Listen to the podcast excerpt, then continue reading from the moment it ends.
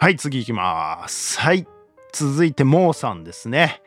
はい、モーさんもありがとうございます。髪型が可愛かったです。髪の毛が伸びるのが早いんだなって思いました。どんな感想？あすありがとうございます、モーさん。ん急に本当にこれも緩くなりましたけどね。これ何の回だっけな？大加東伝のどっかだと思うんですけど、多分まあこのなんか髪、髪切る前にね、多分ね、一回なんかめちゃくちゃ前髪が跳ねてる時があって、まあその時の話なのかな？わかんないですけどね。なんかやっぱこのなんかテンパ具合というかね、髪がこう跳ねる具合とかもね、やっぱね、下の子にこうめちゃくちゃ遺伝してたりとかしてね、なんかそういうの見てて面白いなと思いますよね。髪型とかね、なんかあれですよね、爪の形とかね、なんかくっきりと遺伝してるなーみたいなのがね、DNA すげえみたいなのを垣間見れて面白いですよね。っていうか髪の毛が伸びるとエロいみたいなこと言われるじゃないですか。あれ何なんですか？あれ何なんですか？えちょっとあれか。ちょっとググってみよう。ググってみよう。よし、とりあえず、あの、なんかよくわかんないサイトで、エロくてスケベな人はなぜ髪が早く伸びると言われるのかというものを見てみましょうか。えーエッチだから髪が早く伸びることはありません。髪を早く伸ばすには健康的な食事と生活と運動が大切ですよと 書いてありますね。まあそらそうだろうねということしかないですよね。で逆にどういうことなんだよ髪が、はい、伸びるのが早いのはエロいってさ。エッチな人が髪が伸びるのが早いと言われている原因と理由。まあ、話半分で聞いてくださいということで男性ホルモンの影響で髪が伸びるのが早いので男性ホルモンが多い人は男らしくワイドな人が多い。だから男っぽい人はエロいスケベなイメージが持たれる。は？は？って感じですよね。女性ホルモンでしょ？だって髪の毛って。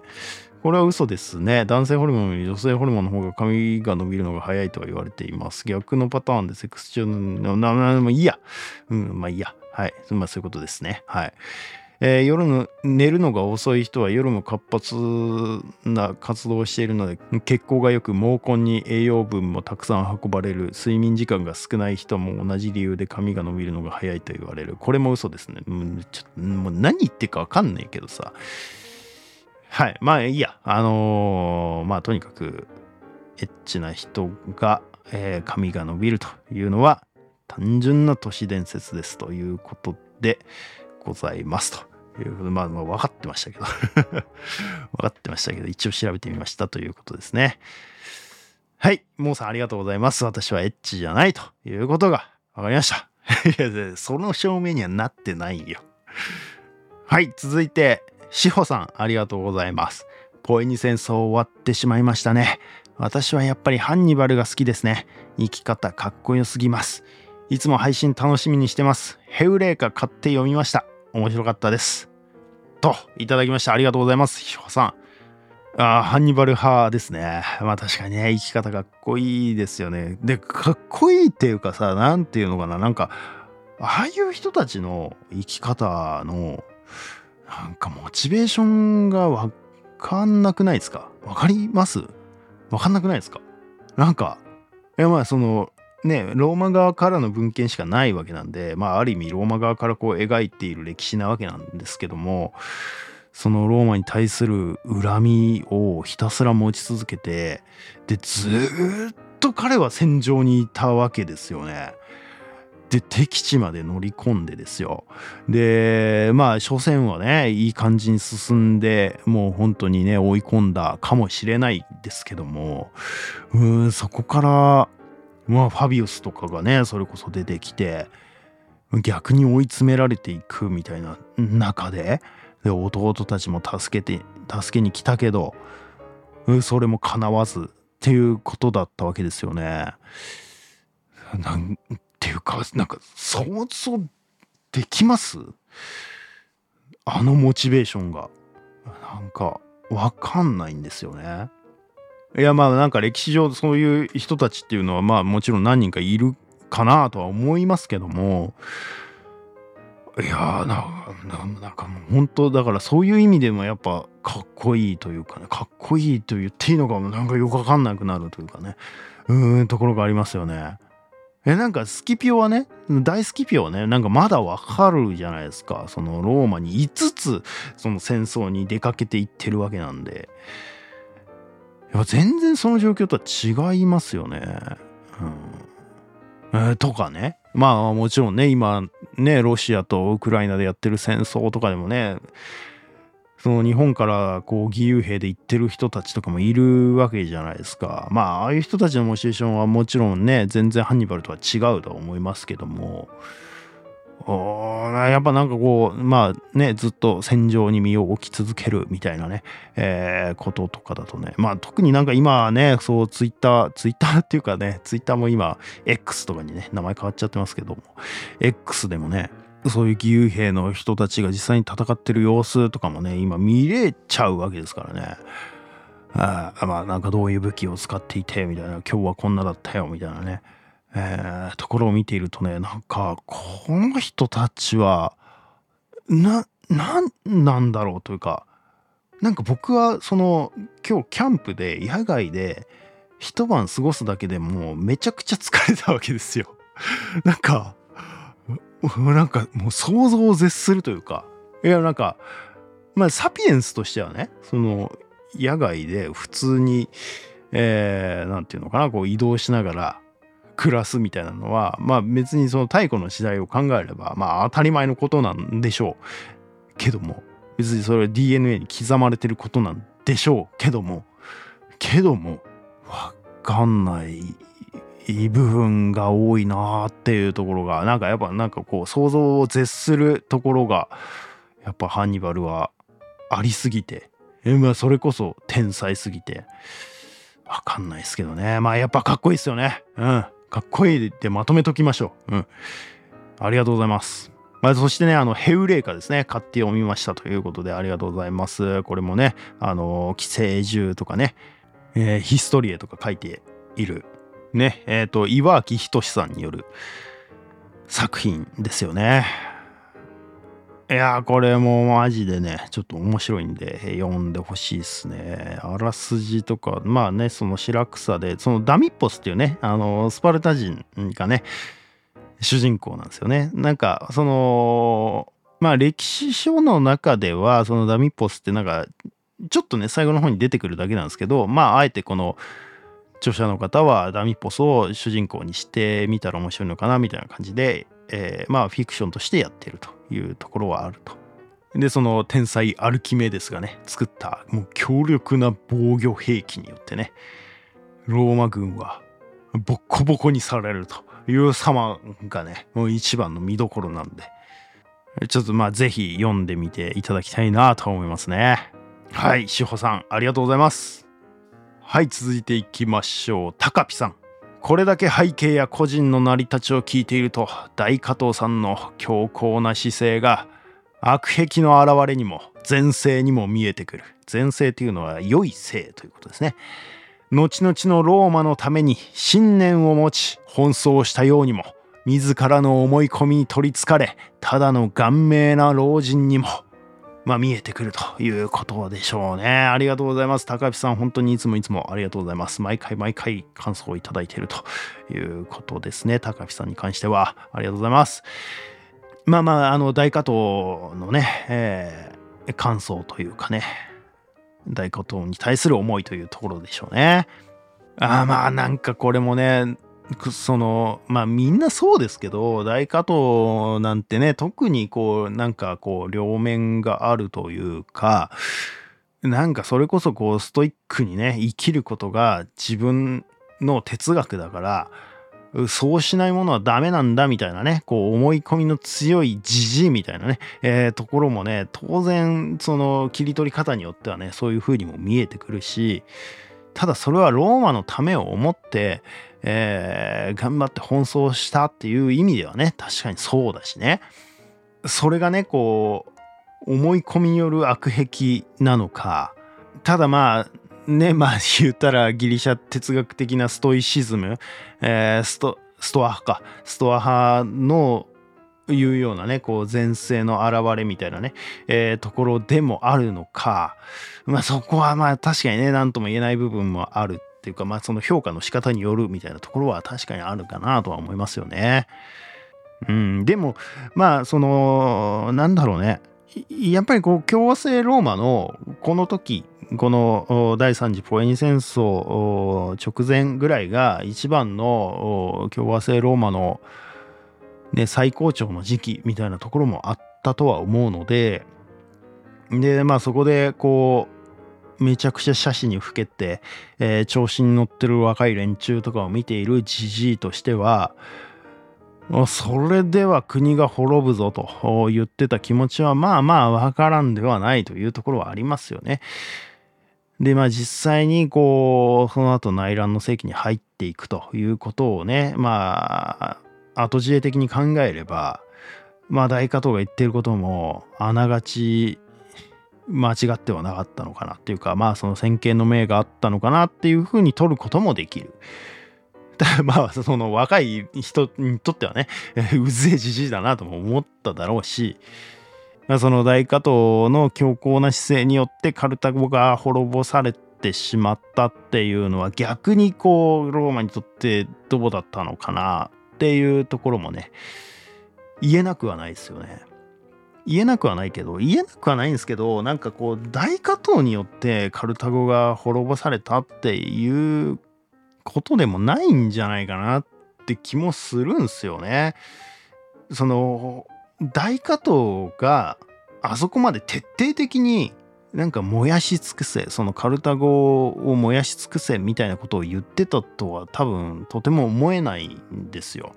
なんというかその第三次ポエニ戦争って3年ぐらい続いてる中の1年目で大加藤もうなくなってるわけですよ。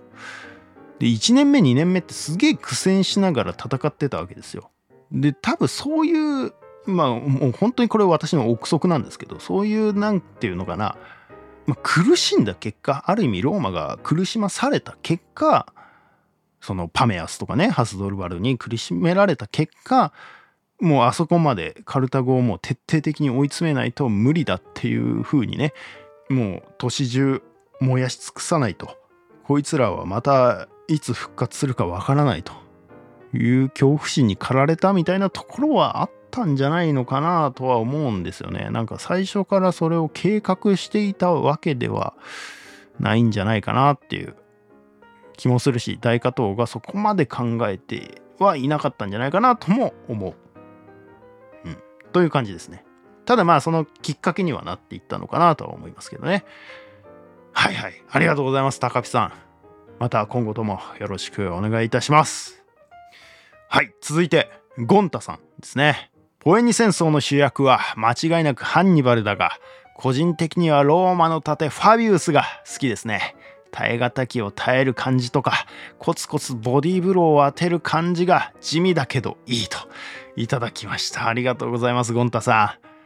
ねえ、ちょっと、あの、ファビウスに関してはね、あの、先ほど語りすぎるぐらい語っちゃったんであれなんですけども、いや、わかりますよ。なんか、確かにね、うーボディーブローを当ててく感じね。ひたすらこう見てるだけっていうね、えー、あの感じでね、こう、誹謗中傷にも、人的被害にも耐え難きを耐え続けるというかね、えー、わかりますよね。一発のね、ストレートで決めてやろうみたいなね、えー、血気盛んな連中を抑えながら、こう、ボディーブローをね、地味に効かしていくみたいなね、ボディーブローなのか、ローキックなのかわかんないですけど、あの、じわじわと効くようにね、えー、させていくみたいなね、えー、感じですよね。いやいや、わかりますよ。いや、ファビウスはまあ、間違いなく、英雄ですよね。なんかこう、あの、なんつうの、こう、派手さがない英雄ってまた逆にいいっすよね。うん。もうだってこれファビウス、これ2票ですからね。でスキピオ1票、ハンニバル2票、ファビウス2票みたいな。そんぐらいですよね、今ね。はいはい。ありがとうございます、ゴンタさん。ゴンタさんもね、いつもいつもコメントいただいて、本当にありがとうございます。励みになってます。はい、続いて、やさぐれない猫さん。これ、やさぐれな稲子さんなんですかね。なんか、あの、いつもあのコメントいただいたりとかね、えー、本当にありがとうございます。で、やさぐれない猫さんなのか、やさぐれない猫さんなのか、ちょっと切るところがちょっとわかんなくなってるっていうところなんですけど、なんか多分お医者さんなんだと思うんですよね。えー、だからやさぐれな稲子なんかそのお医者さんの「医」に猫がお好きでいらっしゃるのかなと思うので稲子みたいな感じにしてんのかなとか思ったんですけどはいありがとうございますいつも大変楽しませていただいております。歴史弱者からポエニ戦争までは常識人にしていただきました。ありがとうございます。最強ハンニバルと同時代に大スキピオがいたことその意志を継ぐ小スキピオの活躍胸熱展開でした。これからも濃厚な民生化楽しみにしていますといただきました。ありがとうございます。あちなみになんかこれちょっと使用上でえっと YouTube の方ではねこうコメントを載せながら説明してるわけですけどあの絵文字とかがねなくなっちゃってるんですけど絵文字をつけてくれてた方々もね、たくさんいらっしゃいましたんで、このコメントもいただいてたと思うんですけど、絵文字をね。あまあ、そうか。その歴史弱者からポエニ戦争までは常識人にしていただきましたということで、あの、正直、あのー、なんだろうな。これが常識かどうかはわかんないです。ごめんなさい。あのー、ちょっとそこは責任持てないです。えー、っと、多分、常識の範囲は超えてるんじゃないかなと思ってますね。常識以上には知ってる気がします。はい。プラス、多分間違ってる点ももちろんあると思うんで、そこはなんか、ふわっとね、ふわっとなんか、ああ、こんな感じの話なんだ、ぐらいに捉えてもらえたらいいのかなと思ってますね。いや、そうですよね。だから、最強ハンニバルとね、同時代に大スキピオがいたこと、そしてそれを意志を継ぐ小スキピオの活躍っていうのがね、本当に胸熱ですよね。なんだろうね。この時代性というか、まあまあ、本当ドラマティックな感じですよね。ポエニ戦争はね。いやーなんか普通小説とかドラマで描くとしたらさ、ハンニバルがさ、もっともっとなんかその艦内の後、めちゃくちゃ活躍していってさ、なんかローマを牛耳るみたいなことがあっても良さそうなんだけどさそこにそれこそファビウスみたいなのが出てきてさなんかこう一時的に抑えててさその間に大好きピオがさアフリカ行ってさ逆に刺しに行くみたいなねこととかね。しかもそれでは決着がつかずにさらにその子供の世代孫の世代でしかもそのなんか孫孫というかねその養子に入った小スキピオは父祖の威風に負けないように頑張りつつレベル上げをしつつ実際にコンスルとしてカルタゴを攻略するというね。こんなことある？こんなシナリオ描けないですよねなかなかね。ということでねいや本当に歴史は面白い。シンプルに。はいやさぐれない猫さんありがとうございました。また引き続きよろしくお願いします。ありがとうございます。続いて甲州さん。甲州さんもいつもありがとうございます。ハンニバルとスキピオどちらも魅力的な人物。けれどハンニバルに惹かれるのは強国に挑んだ日本の歴史と重なるからなのかな。愚者は経験に学び賢者は歴史に学ぶ。教科書ではたった1ページの内容をこんなに分かりやすくドラマチックに学べる民生化に感謝ですといただきましたありがとうございますああねえ、いや、わかるよ。わかるよっていうかごめんなさい。まあ、ハンニバルとスキピオね、どちらも魅力的ですよね。わかりますよ。で、ハンニバルに惹かれるっていうのもね、まあ、なんていうかこう、まあ、半眼びいきな日本人の部分ね、ある部分あるのかなとは思いますね。はいはいはい。まあやっぱりこうハンニバルの方が一般的にはどう考えても人気というかね知名度って言っても全然上かなとは思いますしね。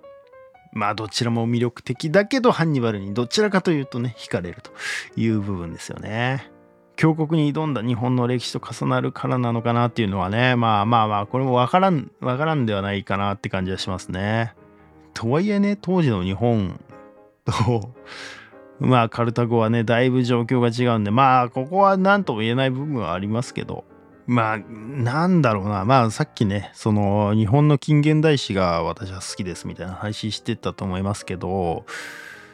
なんというかな。こう、強国に挑んだ日本と言われると、なんかこう、若干ちょっと違和感を感じるというか、まあわかるんですけどわかるんですけど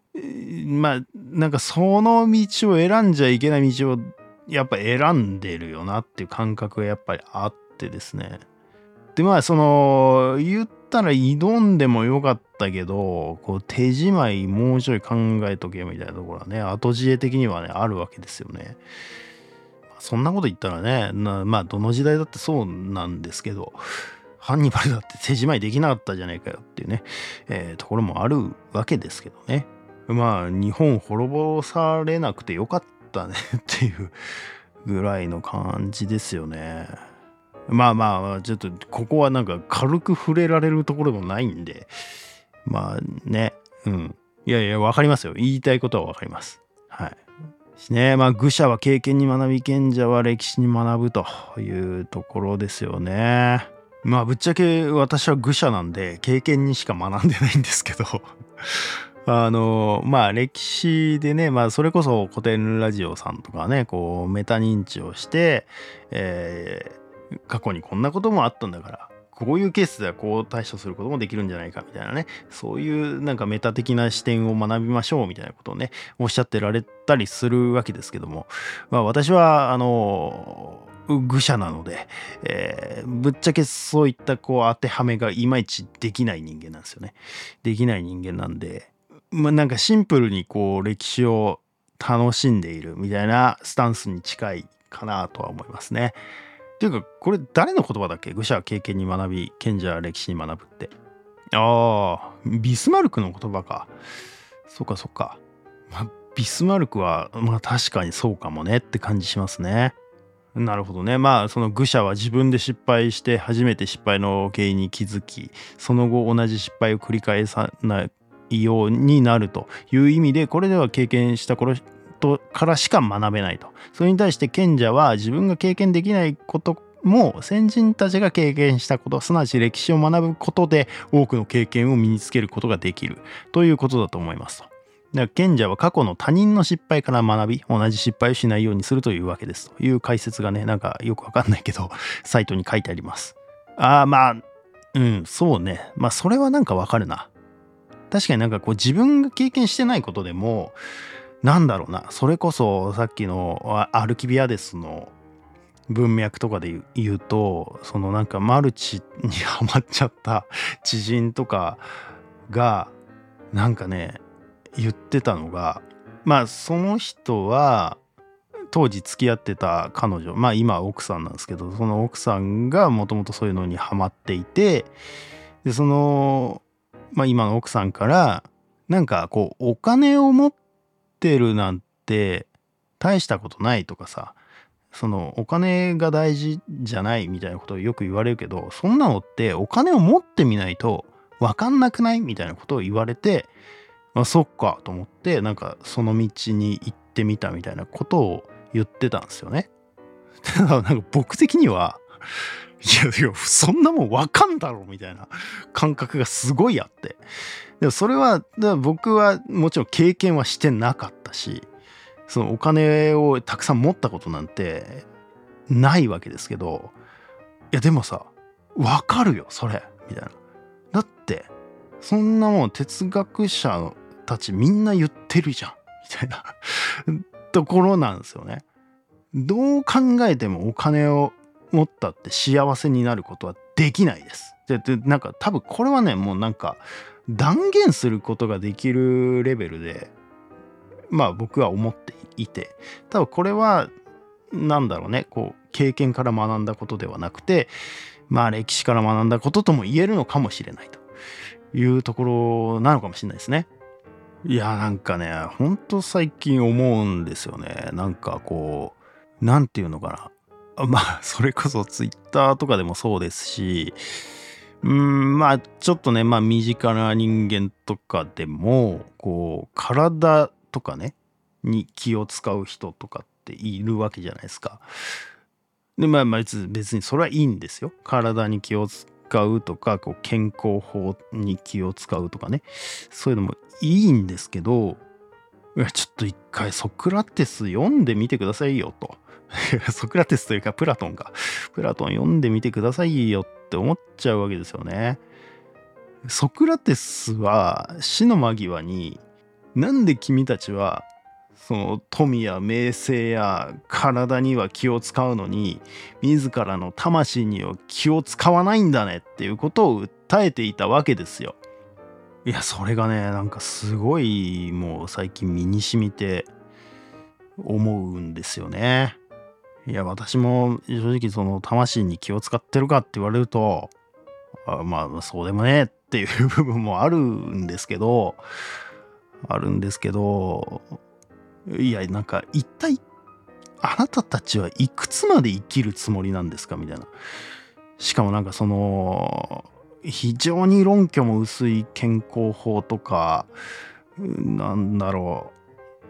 なんか体のことを気を使うためになんか他の楽しみをむしろ犠牲にして生きるっていうことの意味が何なんですか？みたいな。それは生きていることになるんでしょうかね？みたいなことをちょっと思ったりする部分もあったりするんですよね。うん。まあなんかそこまでちょっとねあんまり具体的には言えないんですけどまあねその体とか健康状態とかね人それぞれによってねあの生まれ持った体質とかによって全然違うんでそこは一概に何とも言えない部分はもちろんあるとは思うんですけど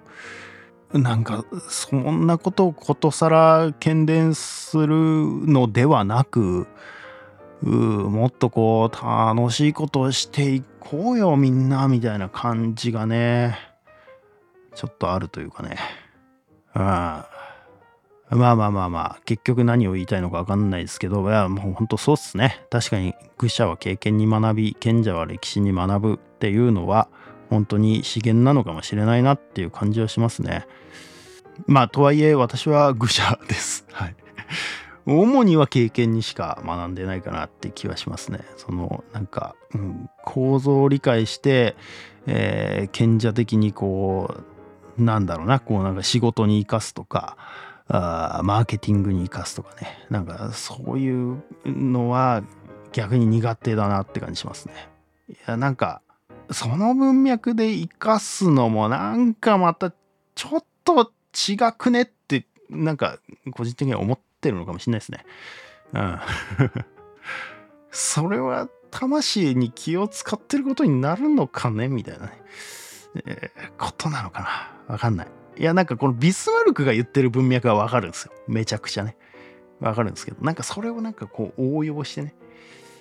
なんか経済活動みたいなのになんか生かそうぜみたいな、なんでやっちゃっちゃみたいな。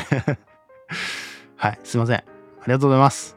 はい、ということでありがとうございます。まあまあ、あとは、まあ教科書ではたった1ページの内容をこんなにわかりやすくドラマチックに学べるということで、いや、本当にね、ここまでね、掘り下げることになるとは思ってなかったですけどね、自分でもね。いや、改めてね、やっていって、めちゃくちゃ楽しんで、引き続き楽しみながらやっていきたいなと思ってますんで、よろしくお願いします。講習さん、ありがとうございます。はい、続いて、黒猫さんですね。これ、黒猫さんは、まあ、その前からね、ツイッターで何度かやり取りさせていただいたりとかっていうのがあって、えー、その中で、まあ、やっとこう、最新回まで追いつきましたよ、みたいな流れの中でね、このお便りをいただいているというところもあるんですけど、やっと誰だか分かった。奥さんに怒られているハスドルバル。この後起きることを考えたら笑ってはいけない絵だったと。最終回まで聞き終わり、スキピオファミリーがやっぱりスキピオ。ハンニバル前まではだいぶはしょってるので、後日聞きます。YouTube も織り交ぜて、ともきさん感謝といただきましたということですね。これ何を言ってるかというと、まあその、奥さんに怒られているハスドルバルの絵っていうのをね前回出したじゃないですかでそれ YouTube でね出す前にその Twitter にね先に上げてたんですよねでその Twitter 上で奥さんに怒られてるハスドルバルみたいなね、えー、キャプションつけてえややってたんですけどそのハスドルバルってねあの何人も出てきたわけじゃないですか。だからどのハスドルバルかその最新話まで聞いてなかった黒猫さんはまだ分かってなかったんですけどで改めて聞いてみたらあれこういうことなの？みたいなね、えー、ところでコメントを頂いてるということですね。これ笑えないやつやん。みたいな。そういうことですよね。いやいや、わかりますよ。なんかあの絵一枚だけだったらね、なんかすごいインパクトあって、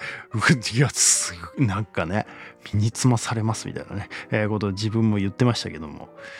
まあやっぱりスキピオファミリーがね、えー、スキピオということでね、好きの方はね、あの、ライクの好きですね。はい。まあこれも私があのスキピオファミリーをよく描きすぎてよく描いてるつもりもないですけどだいぶキャラ濃いですけどね、えー、まあまあまあそんな感じでね、えー、描いてるのでね。まあ明らかに偏りはあるとは思いますけども。まあそれでもねハンニバル派って言ってくれてる方もね、えー、いらっしゃるわけなんで。やっぱなんかそれぞれ捉え方が違くて面白いなと思わせていただけますね。ありがとうございます。はい。まあ、引き続きね、あの、ポエニ戦争以外のね、回も楽しんでいただければと思いますんで、黒猫さん、本当にありがとうございます。続いて、マッスさんですね。あ、ここからは多分、ツイッターじゃなくて、Spotify のコメントを取り上げていきます。はい。で、マッスさんです。えー、基本的にはギリシャが好きなのですが、今回民生化で初めて知った大加藤さんがインパクトありました。第二の肉体ギリシャ人は唇で語りローマ人は胸で語るなど勢い余って自分のラジオで大加藤3回かっこ偶然にも300回記念会を収録してしまうほどでした。ほ 民生化は楽しくて一気に聞いてしまいましたよといただきました。ありがとうございますマスさんああそうなんですね。えっとマスさんもえっと、ポッドキャスターということなんですかね。まあ、YouTuber かもしれないですし。ごめんなさい。なんか、ちょっとね、あの、番組名とか教えていただければ、もうすぐ聞きに行きますんで、よろしければ教えていただければと思いますけど、300回記念ってやばくないですか？どんだけやってるんですか？これ、週2でやってて、3年ぐらいかかりますよ。普通に週1でやってたら、6年ぐらいかかりますよね。なかなかの老舗でらっしゃいますよね。ごめんなさい。な、知ってんのかな？もしかしたらなんかどこかで聞いたことある可能性もあるかもしれないです。ちょっと教えてほしいですね、逆に。いやーまあ大加藤はね、めちゃくちゃインパクトありますよね。まあ、あの本当大加藤知りたい方はぜひ、このね、プルタルコスの英雄伝3ですね。えー、ここにマルクス加藤出てきますんで、こいつをね、おすすめしときますよ。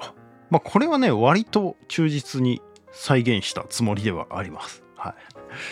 い。いや、個人的にもね、やっぱね、大加藤好きですね。まあまあ、ちょっと大加藤に関してはね、その、まあ、高ピさんのところでもね、語ったんで、まあ多くは言わないですけども、うん、やっぱ好きですね。いやいや、本当にありがとうございます。しかも一気に聞いていただいたということで、めちゃくちゃ嬉しいです。マッさんありがとうございます。ちょっと本当に番組教えていただければ聞きに行きますんでよろしくお願いします。はい、続いてきのこさんですね。いつも素敵な投稿ありがとうございます。ポエニ戦争お疲れ様でした。高2で世界史を勉強し始めてからこのポッドキャストを聞き始めたのですが、気づけば私は受験生、通史は終わりました。ん？民生化は、あれ？まだローマ帝国？だがこの細かさこそ思考。女児史を聞いているような歴史の雄大さを感じる民生化が大好きです。これからも応援しております。と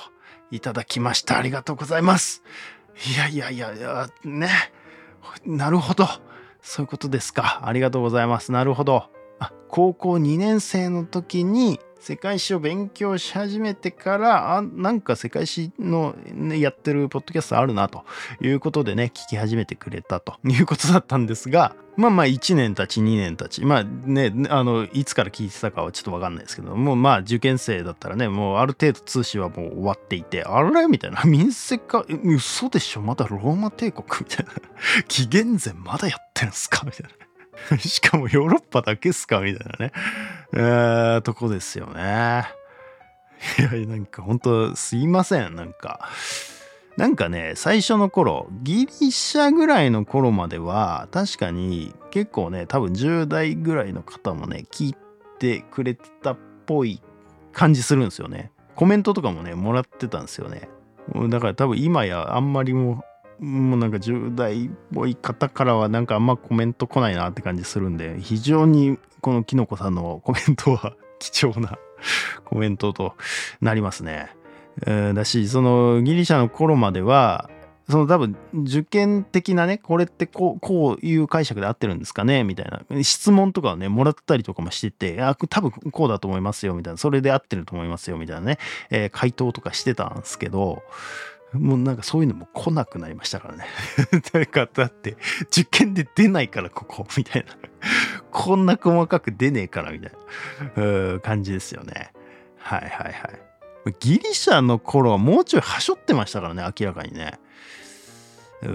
なんですよね。うん。まあまあでも、うん、この細かさこそ思考ということでね、えー、言っていただいてますし、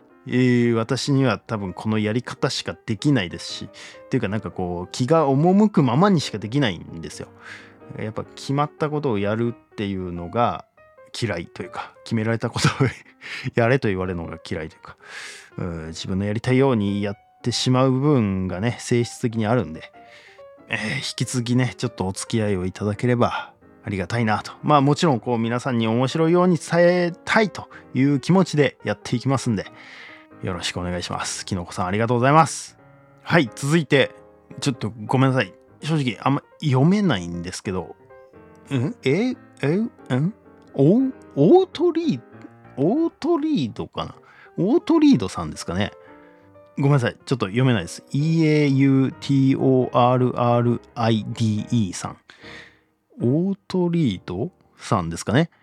ごめんなさい。ちょっと学がなすぎて、何語かもちょっとよくわかってないですけど。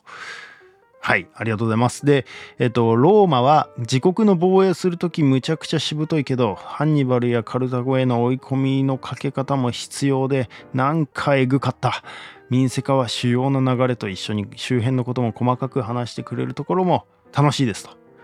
今回だとディアドコイ戦争その後とか次も楽しみに待っていますといただきました。ありがとうございます。そうっすね、そうっすね。ハンニバルとかカルタゴへのね、追い込み方ね、えー、ここの中ね、えぐいし、ちょっと怖い部分もありましたよね。で、まあ周辺のこと、まあこれはまああえてね、やってる部分もありますね。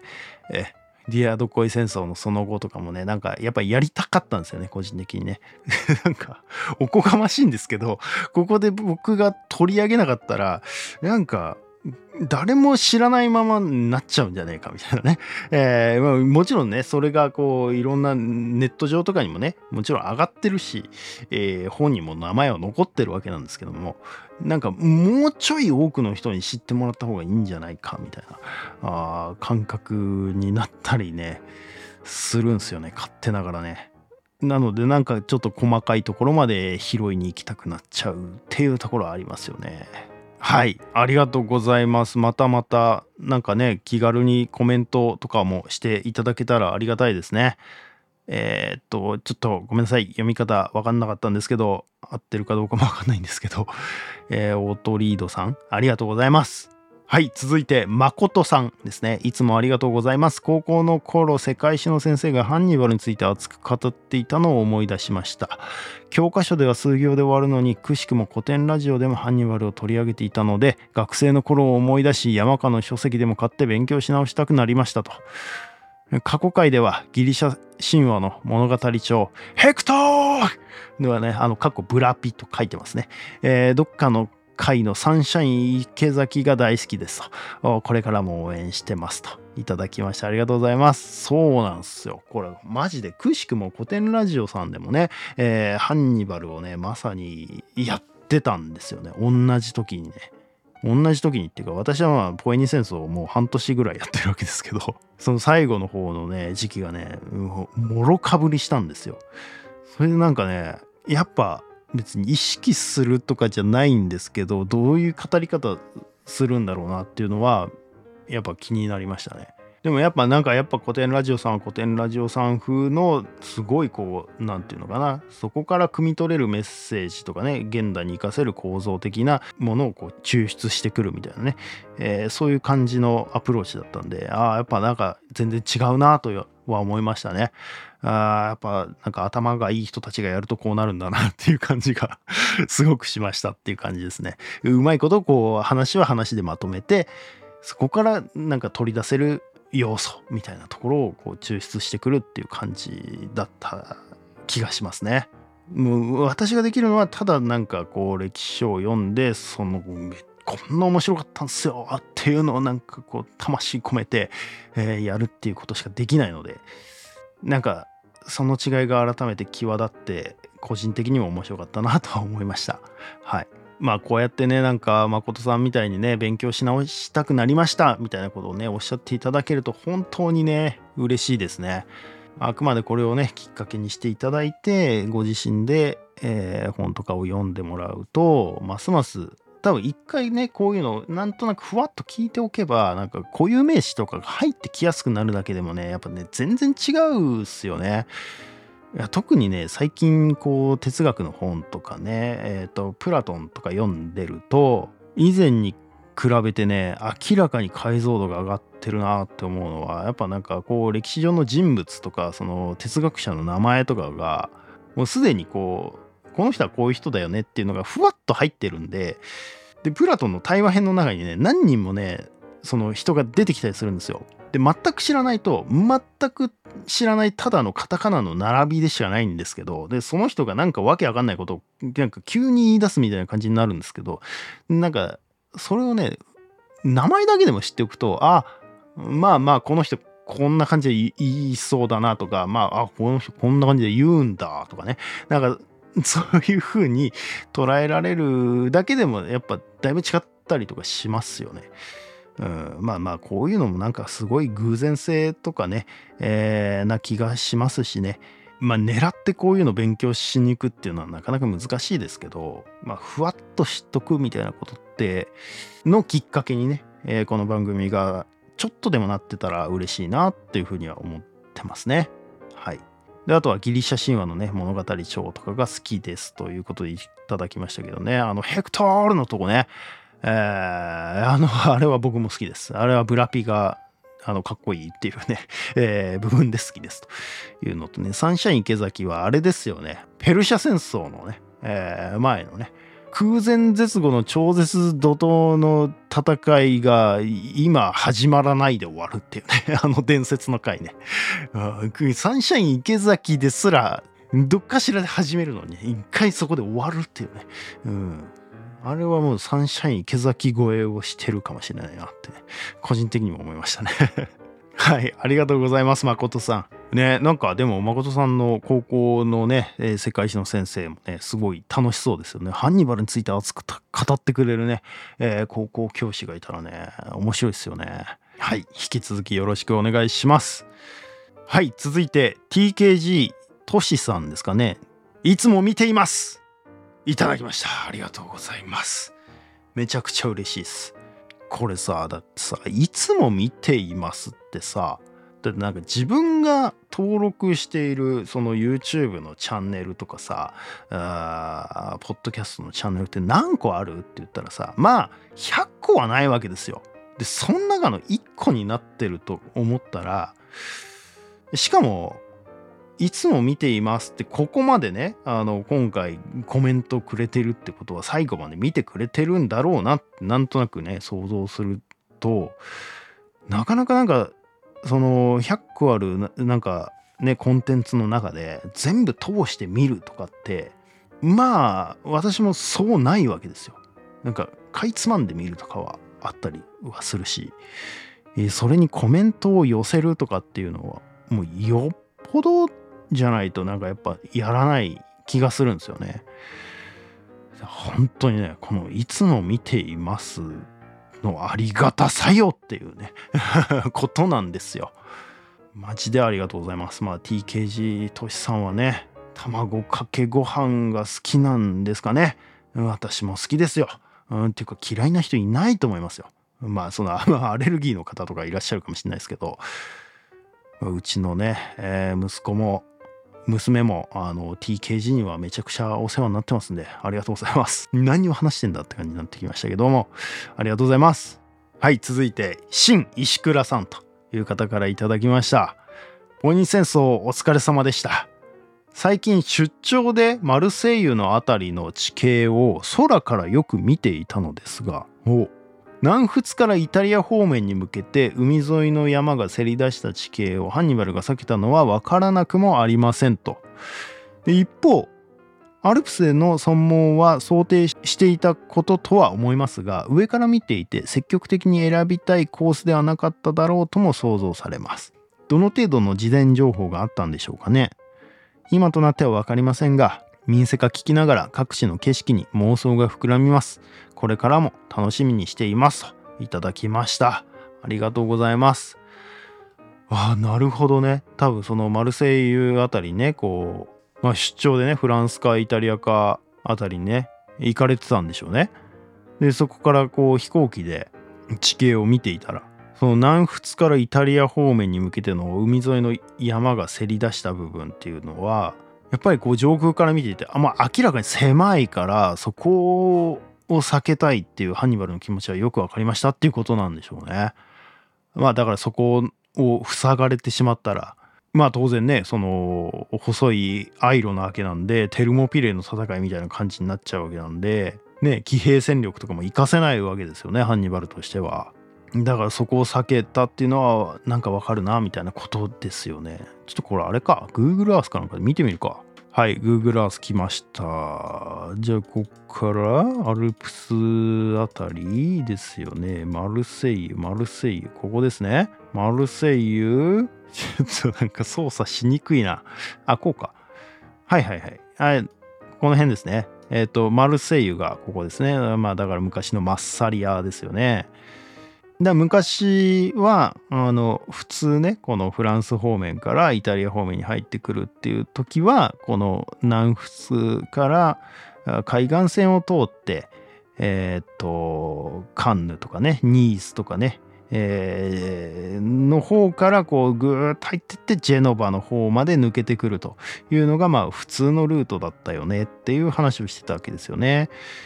でそこはまあやっぱりこうなんだろうなもうアルプス山脈が海の方まで、えーかなり張り出していて、うん、このもうニースの辺りとかはねもう相当狭くなっているわけですよね。だここを塞がれてしまったらあーかなり厳しいだろうなっていうことですよね。あーっていうかさこれさ相当アップするとさやっぱもう、うん、ずっと山なんすよね。うんニースとかもやっぱほんとこう、なんていうのかな、戦場地みたいな感じになってるんですね。こう、三方山に囲まれて海があるみたいなね、そういう地形なんですね。あー、ですよですよ。だから、本当だから、まあそんなに高い山じゃないのかもしんないけど、ずーっと山がちなんですよ。うん。山が相当張り出してきてる。っていうのはねよくわかりますね。そら危険ですわなっていうことですよね。なるほど。ありがとうございます。なんかこうしてね改めて見てみるとねなんかよくわかりますよね。っていうかまあその飛行機から見た方がねよっぽどねなんか直感的にわかる部分あるんでしょうけどね。そっかそっか。なんかまあこうやってね、あのー、新石倉さんからね、コメントいただくことで、なんか改めて気づかされるみたいなところもやっぱありますよね。でまあこの石倉さんもね、コメントしていただいている通り、アルプス山脈をね、積極的に選びたかったというわけではないだろうけども、まあさっきのねこう山のせり出し方とか見てたら南仏を通るっていうの南仏からね、えーイタリア方面に向けて海沿いから通るっていうのはそっちのリスクを考えたらまあ普通にあり得るコースだったということでもあったのかもしれないということですよね。そのアルプス越えっていうのがね。まあ事前情報っていうのはねわわかんないですけどね。そのガリア人ケルト人からねどの程度聞いていたかっていうのはねわかんないですけど、まあ、ある程度ね、なんかまあ、情報は収集してたとはね、えー本人は大体書いてありますけどね、うん、その辺のね、えー徹底的な調査をするのが、まあ、ハンニバルの凄さだみたいなね、えーことは言われてますよね。はい、ありがとうございます。引き続きよろしくお願いします。はい、続いて、川野妙子さん、いただきました。カルタゴとか、ポエニ戦争とか、大好きですと、いただきました。ありがとうございます。いやーそうですよね。ななんだろうな。まあカルタゴもさもうなんかまあ語ればもうきりないぐらいさめちゃくちゃなんか思い入れ深くなりましたよね。なりませんでした？わかんないですけど。私はなりましたよ。やっぱり一時期は地中海の覇者だったわけですよ。カルタゴも。だしまあそのギリシャ世界とね歯を競っていたわけですよね。でそこにまあいかに急にね、えー、ローマが現れて、えー、それをかっさらっていったのかっていうのはねまあこれ多分こう長々と語ったからなんか逆に分かりづらいかもしれないけど、まあ、こう年表的に見たらずっとカルタゴとギリシャが争っていた中ででポンってこうローマが最後の方に出てきてそれをかっさらっていったみたいなね、えー、ところがあるわけですよね。いやーなんかまあ本当凄まじいものがありましたよね。はいまあちょっとカルタゴとかねポエニ戦争にばっかりねあの思い入れを入れててもね 仕方がない部分もあるんで、まあ、この先もねもっともっとこう面白くなるように頑張りたいなと思ってますんでねよろしくお願いします川野太子さんありがとうございますはい続いてゆずの種さん。いつも楽しく拝見しております。昔からイタリアオタクレネサンスオタクでしたがかっこ塩野さんも読みました。チェザーレが好きでした。昔ね。かっこ閉じ。最近ユダヤを検索しておりましたらバビロン保守に行き着きその後メソポタミアオタクとなりました。紀元前オタクです。世界史楽しいですよ。ポエニ戦争のスケールの大きさカルタゴの最後なんと感動的でした。少し前になりますがギリシャ哲学も良かった。繰り返し見ています。まあまあ民生化の楽しいことといったら本当に楽しく勉強させてもらっています。今後も楽しみにしていますと。いただきました。ゆずの種さんありがとうございます。ああそっか。この辺から多分もう少し前から YouTube のコメントになってますね。ああなるほどね。ゆずの種さん、まあ、イタリアオタクルネサンスオタクなんですね。まあその塩野さんもねそうですからね。まあ、ぶっちゃけ私はローマ人の物語以外塩野さんの作品読んだことないんですけど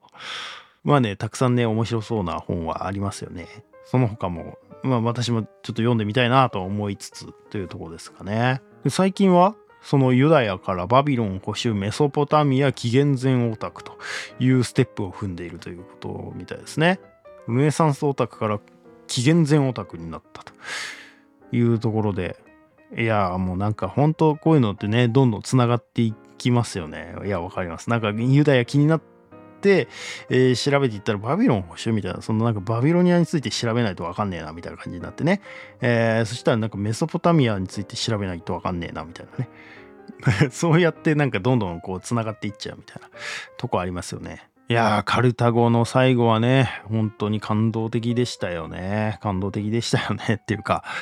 まあまあなんかああいう描き方をね私はしたわけですけども。まあ実際本当ポリビオスはあれに近い書き方をしています。ちょっとねまああえて順番入れ替えたみたいなところをねやったりはしてはいるんですけども。まあまあほぼほぼあんな感じでは描かれてますね。いやーなんかもうそうなんです。だからあのさあの最後がちょっとね自分としても感動的というかあのすごすぎたのでちょっとその思いに引き続き浸っていたいなみたいなところであのこのお便り会をやっているというところもありますからね。でギリシャ哲学もね良かったというふうにいただいております。いやありがとうございます。そうだそういえばあの鉄セカの話をしてなかったんですけど鉄セカね哲学の世界を知りたいというね、えー、別のポッドキャスト番組を始めています。はいこれですね。鉄セカ哲学の世界を知りたいと。いう番組ですね。でこの番組は哲学を知りたい3人が知らないながらも素人はがく番組ですというふうに書いてますんで。あのもう本当にね哲学はねなんか知っていますなんてことはなんか口が裂けても言えないみたいなねところはありますからね。だし本当にねなんかやればやるほど知らないことがどんどん出てくるんですよね。でまあこの民生化の中でもえーと、哲学会っていうのをねあのギリシャ哲学の会をねやったじゃないですか。あれもなんかすごいかいつまんでやってましたけどやっぱりねこう改めてこの「鉄セカ」っていうね別の番組をやってみてまたこう古代ギリシャからね こうちょっとやり直してるみたいなところがあるんですけどこれもまあ民生化と同じようになんか最初から最後まで一回なんかぶっ通しでやってみたいなと思ってはいるんですけどなんかねやり直してるとああすげえ勘違いしてたとかああここ間違って説明しちゃってたな民生化の中でとかっていう部分がねいっぱいあったりするんですよね。ただなんかそこをね本来的にはねいちいち訂正したりとかした方がいいんでしょうけどなかなかしきれない部分もあるしなんかその訂正だけ入れたっていやいやどこの話してんだよみたいな感じになるしね。難しいんですけどね。いやなんか勘違いさせちゃったなとか思ったのはストア派の説明の時にね。なんか唯物論っぽくないんですよ。ストア派はみたいなね、えー、ことをね強調しすぎていたなと思ってですね。とはいえねストア派ってこう物体主義とかって一般的に言われたりするんですよ。唯物論とはまあ確かに違うんですけど違うんですけどこうあらゆる事物を物として捉えるみたいなね、えー、考え方があったりするんでまあその辺もなんかちょっと勘違いさせる説明の仕方をしちゃったなとかまあピタゴラスの説明とかねまあまあ今思うとねひどいもんだなとか思いますけどね。とかねまあまあその反省すればあのいくらでも出てくるんですけどもその鉄セカの中でもねもうあの何回も説明するたんびに間違えるみたいな感じはあるしそれはまあ哲学だけじゃなくて歴史もそうなんですけどまあその辺はもう仕方ないかなと割り切ってやってますね。えー、もうあの楽しみながらやるというところであくまでもこうなんか雑談を聞いてるような感覚でこのまあ鉄製化なんか特にそうなんですけどね、えー、楽しんでいただければありがたいなというふうには思いますね。はい。で、えっ、ー、とまあこの鉄製化に関しては、えっと、みそさんっていう方と、モーさんっていう方と一緒に3人でやってますというところですね。モーさんはね、さっきあの、なんか、髪型がなんか、可愛かったですみたいなね、えー、コメントをいただいたのがモーさんですね。海外在住でね、えっ、ー、と、まあ、時差がありながらもね、えー、収録してくれたりとかね、え、してくれて、まあ、あの、本当にありがたい限りなんですけども、まあ、なんかすごい、なんどう言えばいいのかな感性がすごい鋭くて、えー、独特というか私にはない何かを持っている、まあ、女性の方なんでやっぱりねそういう方に入っていただいて突っ込んでほしいなっていう感覚がねあったんでねちょっと参加をお願いしたというところもあってですね。でみそさんはねあの前からこの民生化も応援してくれていて、えー、ちょこちょここう飲みに一緒に行ってくれたりとか誘ってくれたりとかっていうのもあって、まあ、その中でね、みそさんから、なんか哲学の番組一緒にやりましょうよみたいなことね、誘ってくれたりとかっていうのがあったんで、じゃあやりますかみたいな感じになって始めたっていうところがあったという感じなんですよね。はい。ということでね、まあまあ、その民生化でやってるテンションとは、まあ、だいぶまた違う感じではあるんですけど、まあ割とこう雑談をしながら楽しむ番組みたいな、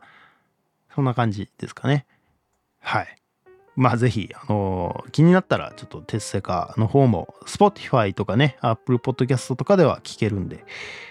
楽しんでいただければと思います。はい。ありがとうございます。ゆずの種さん。はい。続いて、ツナさんですね。この後のローマの混乱はカルタゴ人の恨みのような気がします。やりすぎは良くないですね。ショースキピオの涙はこの後のローマを予見しての涙だったような。といただきました。ありがとうございます。いや、もうこれは本当にその通りでしょうという感じですよね。うん、まあ、恨みというのがね、まあどういうものかっていうのは何とも言えないですけども、まあだからこの辺もさポリュービオスはそのショースキピオと同時代の人だったんでまあショースキピオの涙をねあのまんまこう描くわけですけど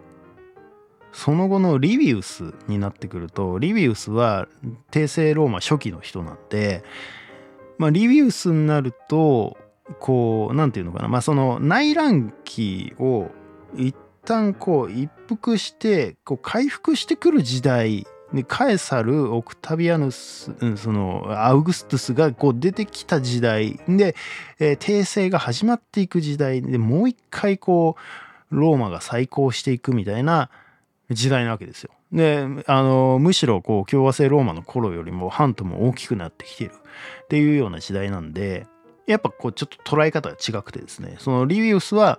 まあショースキピオはこういうふうに言っていたけど実際にはローマはちゃんと立て直したよねみたいな。だからなんかあのー、それは間違ってた感覚だったのかもしれませんねみたいな書き方をしてたりするんですけど。まあまあでもね そうとも言えないだろうっていう感覚はね確かにあるかなって感じしますよね。別になんか小スキピオだってねあの今すぐこうなるっていうようなことを言ってたわけでもないと思うし。いつかはローマもこうなってしまうんじゃないかっていうことをねどこかでこう心の中に思ってだしその今すぐとかいつかとかっていう問題じゃなくてそのあらゆるこう繁栄した国家国都市っていうのはまあ聖者必須で、えー、こうなることっていうのはもう運命づけられているっていうことを思うと涙が止まらないんだっていうことを言ってたんだと思うんでまあなんかリビウスのその言い方はなんかちょっとずれてんなって感覚はするんですけどね、えー、帝政ローマがこれだけ立派になったんだからショースキピオの涙は的外れだっていうのはなんかちょっと違うのかなって感じはしますというところですかね。ということでツナさんありがとうございます。続いてイネムラーさんですね。こんにちは。いつも楽しく拝聴しています。ザビエルさんの妄想セリフがリアルすぎて、毎回ドラマを見ているような気分です。楽しすぎます。個人的には人気のポッドキャスト、某バツバツ10ラジオ以上に面白いと思うのですが、なぜリスナーがこれくらいなのか疑問でなりません。もっと広めましょう。ザビエルさんのおかげで、今はすっかりハンニバル様推しです。ザビエルさんのセリフ回し最高でした。これからの展開も楽しみにしていますと。いただきました。ありがとうございます。なるほど。まあ、某バツバツ展ラジオって、もう散々ね、あの、古典ラジオの話をしてたんで、もう隠す必要すらないんですけど、まあまあね、あの、どのポッドキャストがどうとかっていうのは、まあ、個人の感想なんであれなんですけどね。いやいや、本当にありがとうございます、稲村さんというところですね。なるほど、ハンニバル様推しですか。なんだろう、私のセリフ回しのせいでみたいな、そういうことなんですかね。いやいやなんかこう妄想セリフと分かってもらいつつそれをねこう楽しんでもらってるっていうのがねなんか一番本当ありがたいです。だってこんなのなんかこう例えばプルタルコスの英雄伝とかだとなんかもうちょいこう鍵括弧のセリフっぽいのとかってあったりするんですけどそれを読むとしてもねこう読み方とかだけでさなんか全然ニュアンスが変わっちゃったりとかするわけじゃないですかだからなんかその辺はやっぱり味付けというか妄想というかうーんやっぱり主観が入ってくる部分だとは思うんですよね。でそこをこうどう楽しんでもらえるかっていうところなのかなというところだとは思ってますので、えー、稲村さん、ありがとうございます。引き続きよろしくお願いします。はい、続いて、セーラさんからいただきました。セーラさんから、これは多分メールかな ?Gmail でいただいたと思うんですけど、結構ね、まあちょっと長めのやつでね、いただいてるんで、あの、何回かに分けて紹介しますけど、いや、もう1時間超えとるやないかい。いや、あのね、さすがにでもこれ、あの、後半これ、もう、だいぶ疲れていてですね、もうグダグダになってきているところなので、えー、一旦確かね、ここで休憩挟んだんですよ。うーんなので、こっからちょっとどう回復するかっていうのもね、あの、楽しんでもらえれば いいかなと思っています。えー、まあ、あの、ごめんなさい、セイラさんの途中で終わっちゃいますけども、引き続きやっていきますんで、よろしくお願いします。以上、ザビエルの頭を黒く塗った男でした。